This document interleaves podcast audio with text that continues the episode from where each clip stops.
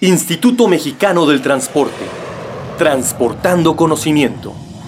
Bienvenido de nuevo. El día de hoy nos damos la oportunidad de explorar la evaluación del desempeño de sistemas estructurales. Este equipo de héroes sin capa, pero con arneses que se aseguran de la resistencia de puentes, túneles, muelles, etc. ante su uso cotidiano y frente a sismos o accidentes.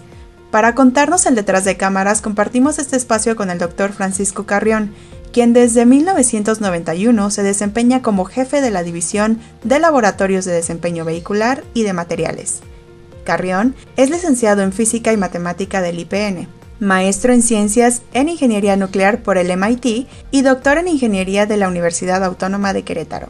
El doctor ha trabajado en el Instituto Nacional de Investigaciones Nucleares, así como en el Instituto de Investigaciones Eléctricas. También ha sido consultor en metal mecánica y profesor en distintas universidades. A su vez, ha recibido diversas menciones honoríficas, siendo incluso nombrado investigador nacional de nivel 1. Doctor, gracias por acompañarnos. Muchas gracias a ti por invitarme. Creo que en una primera instancia nos gustaría comenzar esclareciendo a qué se dedica la división que usted tiene a su cargo. En la división básicamente tenemos a cargo los laboratorios de desempeño vehicular y de materiales que estamos divididos en tres grupos. Lo que formalmente llamamos dinámica vehicular, está el grupo de materiales y el grupo de monitoreo estructural.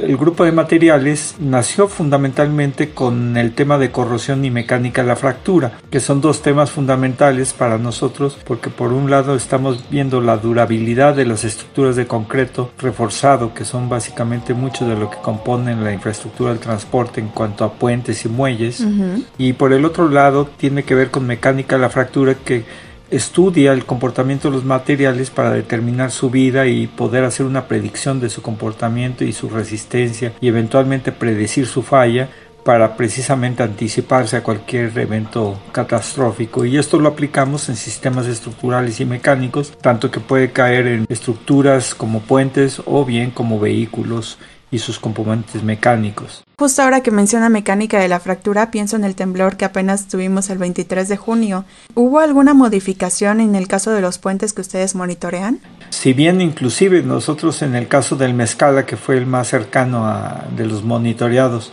al sismo. Este sí seguimos su comportamiento estructural y parte de la idea del monitoreo más que de mecánica de la fractura tiene que ver con la, con la definición de parámetros de desempeño que es lo que nosotros llamamos, para definir los umbrales de desempeño estructural y que es lo que podemos medir y poder predecir y saber si en algún momento se sobrepasan ciertos límites de capacidad. Tuvimos la suerte quizás o la mala suerte para los que estuvieron ahí porque dos de mis técnicos estuvieron en el puente justamente en el sismo y, bueno pues tuvieron la oportunidad de sentir lo que se siente en, en ese puente con un sismo con la magnitud de lo que se sintió en esta ocasión pero afortunadamente todas esas estructuras han sido muy muy estudiadas, particularmente sé del caso de Mezcala, que se hicieron estudios muy muy extensivos sobre el tema de sismos y su capacidad y su resistencia parte de la idea del monitoreo, más que de mecánica de la fractura, tiene que ver con la, con la definición de parámetros de desempeño, para definir los umbrales de desempeño estructural y que es lo que podemos medir y poder predecir y saber si en algún momento se sobrepasan ciertos límites de capacidad y en cuyo dado pues poder hacer inspecciones o evaluaciones ya muy específicas. Wow, doctor, ¿ellos estaban instrumentando arriba o estaban a la altura de los coches? No, estaban adentro de la torre dando mantenimiento a los sistemas de monitoreo que están ubicados más o menos como a pues como 30 metros por encima del tablero, digamos, de la altura de donde circulan los coches. Entonces creo yo que el sentimiento no ha de haber sido nada agradable. No. wow, qué valientes. Yo ya había mencionado en el podcast anterior con el doctor Martínez que su coordinación es de valientes. ¿Estamos o no de acuerdo en eso, doctor? Bueno, eh, yo, yo creo que ahí sí, no sé, no sé, déjame contestarlo diferente porque todo lo que hacemos lo prevemos, lo analizamos y siempre los investigadores y mis colaboradores se han mantenido en estándares de operación de seguridad que realmente eh, pues creo yo que pues más bien no nos arriesgamos, sino al contrario, mantenemos todas las normas de seguridad posibles. Sin embargo, por el otro lado, sí podríamos decir que nos arriesgamos en cuanto a, al tipo de proyectos que desarrollamos, porque realmente hacemos proyectos que nadie ha hecho. caso concreto es el estudio que hemos hecho para el puente río Papaloapan con el estudio de emisiones acústicas. Por lo menos en México nadie lo ha hecho y, y no hay referencia de que se haya hecho en el mundo. ¿Nos podría contar en qué consiste este proyecto de emisiones acústicas? Eh, bueno, Puente Río Papaloapan es un puente cuyo diseño partió de un concepto novedoso para el sistema de anclaje superior. Este diseño, si bien fue novedoso y no, no creo que haya, no lo calificaría como malo, pero sí ignoró algunas condiciones que, que eventualmente nos hemos dado cuenta que pues eran importantes y particularmente era el proceso de fabricación de los mismos dispositivos y la soldadura con la que se colocaron y pues a final de cuentas esto es lo que hemos venido pagando a lo largo del tiempo. El problema fundamental aquí es que estos elementos están embebidos en el concreto, entonces no hay un acceso directo para poder inspeccionarlos y evaluarlos. Cuando nos dimos cuenta que estos elementos podrían tener defectos, nos basamos en una técnica que es la técnica de emisiones acústicas y es una técnica que consiste en escuchar el material. Cuando el material tiene defectos o grietas, se queja y esto es lo que produce las emisiones acústicas. Esa interpretación nos permite determinar si el nivel de, de deterioro interior que estoy escuchando corresponde a una falla crítica o un comportamiento natural del material o microgrietas o en fin, inclusive la fricción entre elementos mecánicos puede estarse escuchando. Entonces, realmente es escuchar lo que está pasando dentro del material y poder yo clasificarla para determinar si eso corresponde a una grieta que está creciendo y evolucionando o simplemente es otro tipo de cosas. Podemos inclusive decir que hemos tenido una efectividad hasta el momento de por encima del 80%, que para un método de inspección con tantas incertidumbres como es esta técnica, yo diría que es bastante bueno, ¿no? Wow. De hecho, me parece que una de las personas que está involucrada en este proyecto hizo un seminario IMT al respecto, ¿no? Bueno, damos cursos sobre puentes en el instituto de inspección y evaluación estructural. No es un curso realmente que dirijamos para capacitar nada más, sino es para interactuar con la gente y poder aprender ambos, mm. tanto de las experiencias de campo que tiene la gente que nosotros no podemos tener porque no tenemos puentes a nuestro cargo, pero sí tenemos proyectos y actividades que podemos complementar de manera muy muy provechosa, de tal manera de que sigamos interactuando con los superintendentes de puentes, los supervisores, inclusive los diseñadores, para poder trabajar con ellos de la mano y poder aplicar todo lo que nosotros estamos haciendo hacia lo que ellos también están haciendo. Qué bien, doctor. Oiga, y aprovechando, ¿en qué proyectos de iniciativa interna están trabajando actualmente? Bueno, eh, tenemos básicamente ahorita cuatro proyectos de investigación interna. Uno de ellos particularmente es el seguimiento del monitoreo del puente Mezcala. Eh, lo tenemos instrumentado y lo estamos monitoreando y le damos mantenimiento al sistema de monitoreo y lo estamos operando y parte del proyecto es fortalecer los sistemas de monitoreo, generar más conocimiento y experiencia, pues enfocado dos temas. Uno, mejorar los sistemas y eficientarlos, hacerlos más baratos y más confiables y por el otro lado pues tener un conocimiento más profundo del puente para que pues podamos realmente saber qué es lo que le está pasando en mayor detalle y podernos anticipar a posibles fallas que pudieran presentarse en el futuro. Estamos conscientes, por ejemplo, en el caso de Mezcala, que quizás su potencial o el riesgo más grande puede presentarse en dos temas. Uno, precisamente en un sismo muy severo, o bien en un accidente muy crítico que pueda ocurrir sobre el puente, ¿no? que pudiera dañar estructuralmente al puente y que pudiera ponerlo en una situación comprometida. Dentro de los proyectos internos tenemos otro que tiene que ver con el desarrollo de métodos de detección de daño en estructuras. Cuando uno mide a través de sensores, pues lo que obtiene es información, mucha información inclusive, puede obtener uno tanta información como sensores Hoy en día inclusive podemos hablar de sistemas de monitoreo con miles de sensores y si hablamos de imágenes, pues eso se convierte casi prácticamente en millones de sensores. Y entonces esa, cuando hablamos de información de ese volumen, pues procesarla, interpretarla y analizarla no es un tema trivial. Y luego todavía pensar que con esa información seremos capaces de identificar zonas donde que están dañadas y qué nivel de daño tienen todavía es un tema mucho más pretencioso podemos demostrar ya con datos un poco más duros que los sistemas de monitoreo efectivamente sí son una inversión a largo plazo para estructuras muy grandes. Quizás puentes chicos no los ameritan, pero puentes como el Baluarte, como el Mezcala o el río Papaloapan por supuesto que lo justifican. Entonces, tenemos puentes pendientes que sería importante instrumentar, pero que todavía no se ha logrado hacer. Bueno, tenemos una agenda ahí de pendientes enorme. Justamente el puente Baluarte, por mencionar el más importante del país hoy en día.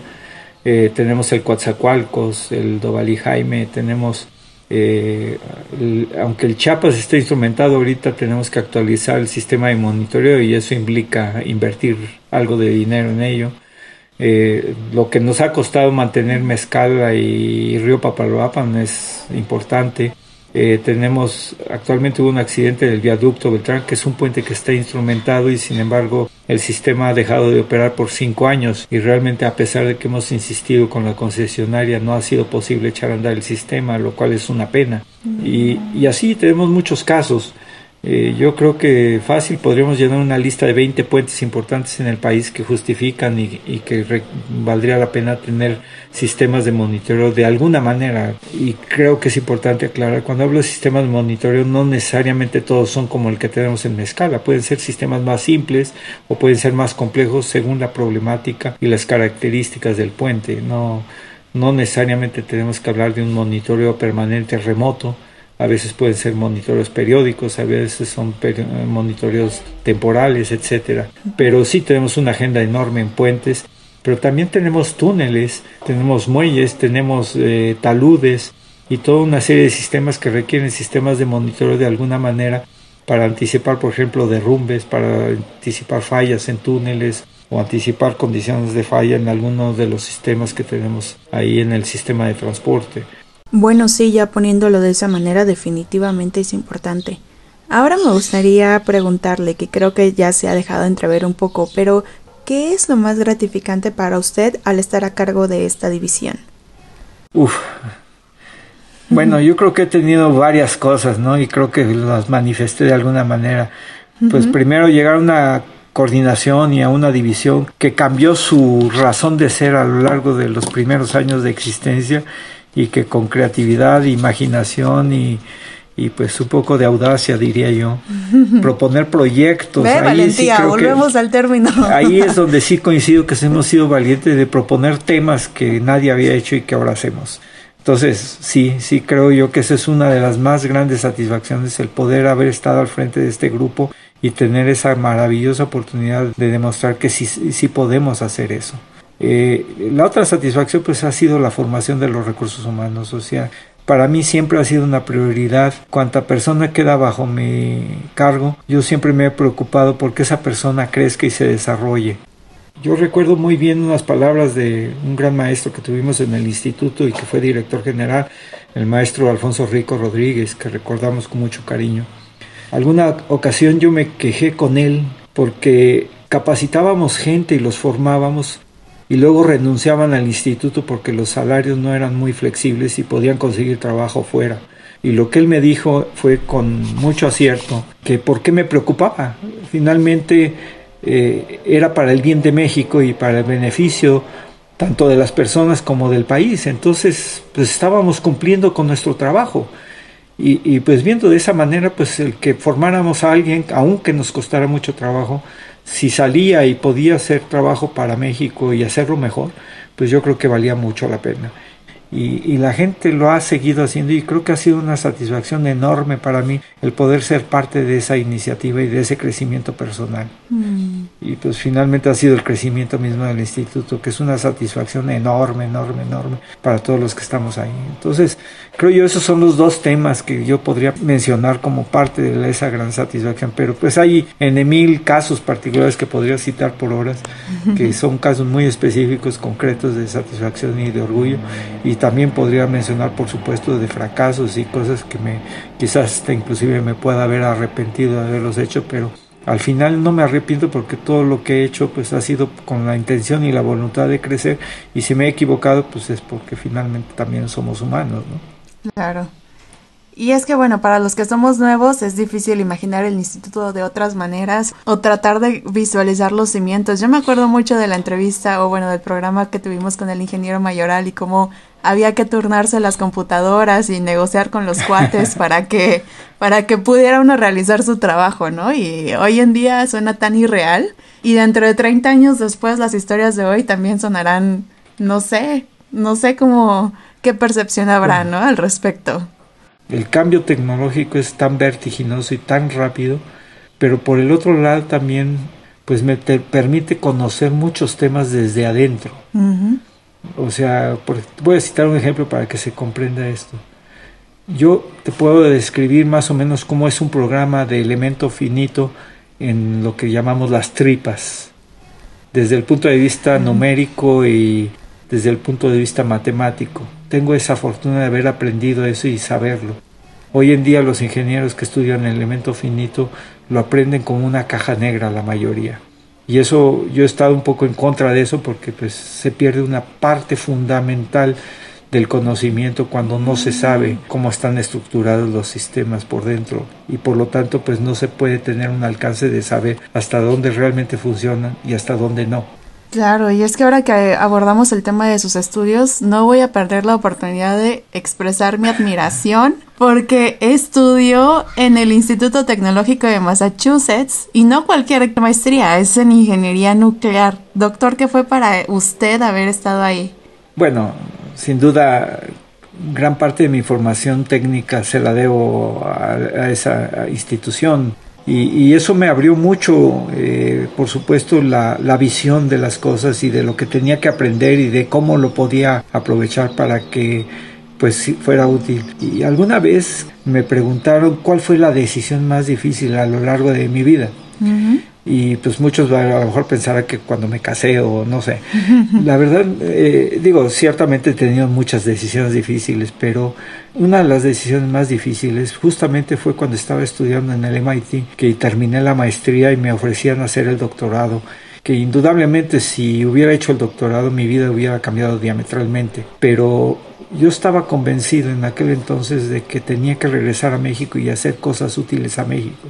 Y, también me había convencido que hacer un doctorado en el MIT en aquel entonces iba a ser útil quizás para los que financiaban el proyecto, pero no necesariamente para México. Y por eso fue que regresé a México. Y fue una decisión muy difícil porque finalmente era una oportunidad contra un mundo de incertidumbres, ¿no? Sin embargo, pues me la jugué y creo que ahora sí que puedo decir con mucha satisfacción que no me equivoqué, pero en aquel entonces sí fue muy difícil. Y yo creo que eso puede decir un poco de toda esa gran experiencia que aprendí, porque también me di cuenta que lo que tenía que hacer era hacer algo para que fuera útil en este país.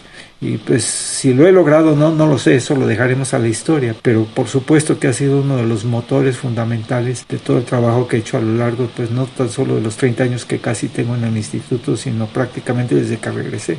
Admirable, doctor, y muy inspirador, de verdad. gracias, pero no es para tanto. Pues muchísimas gracias por habernos acompañado en esta sesión. Bueno, pues muchas gracias, Laura. Gracias a todos este, por los que escuchen la entrevista, pues muchas gracias por su paciencia y ojalá pues les sirva para pues sobre todo comprender todo este trabajo maravilloso que hacemos.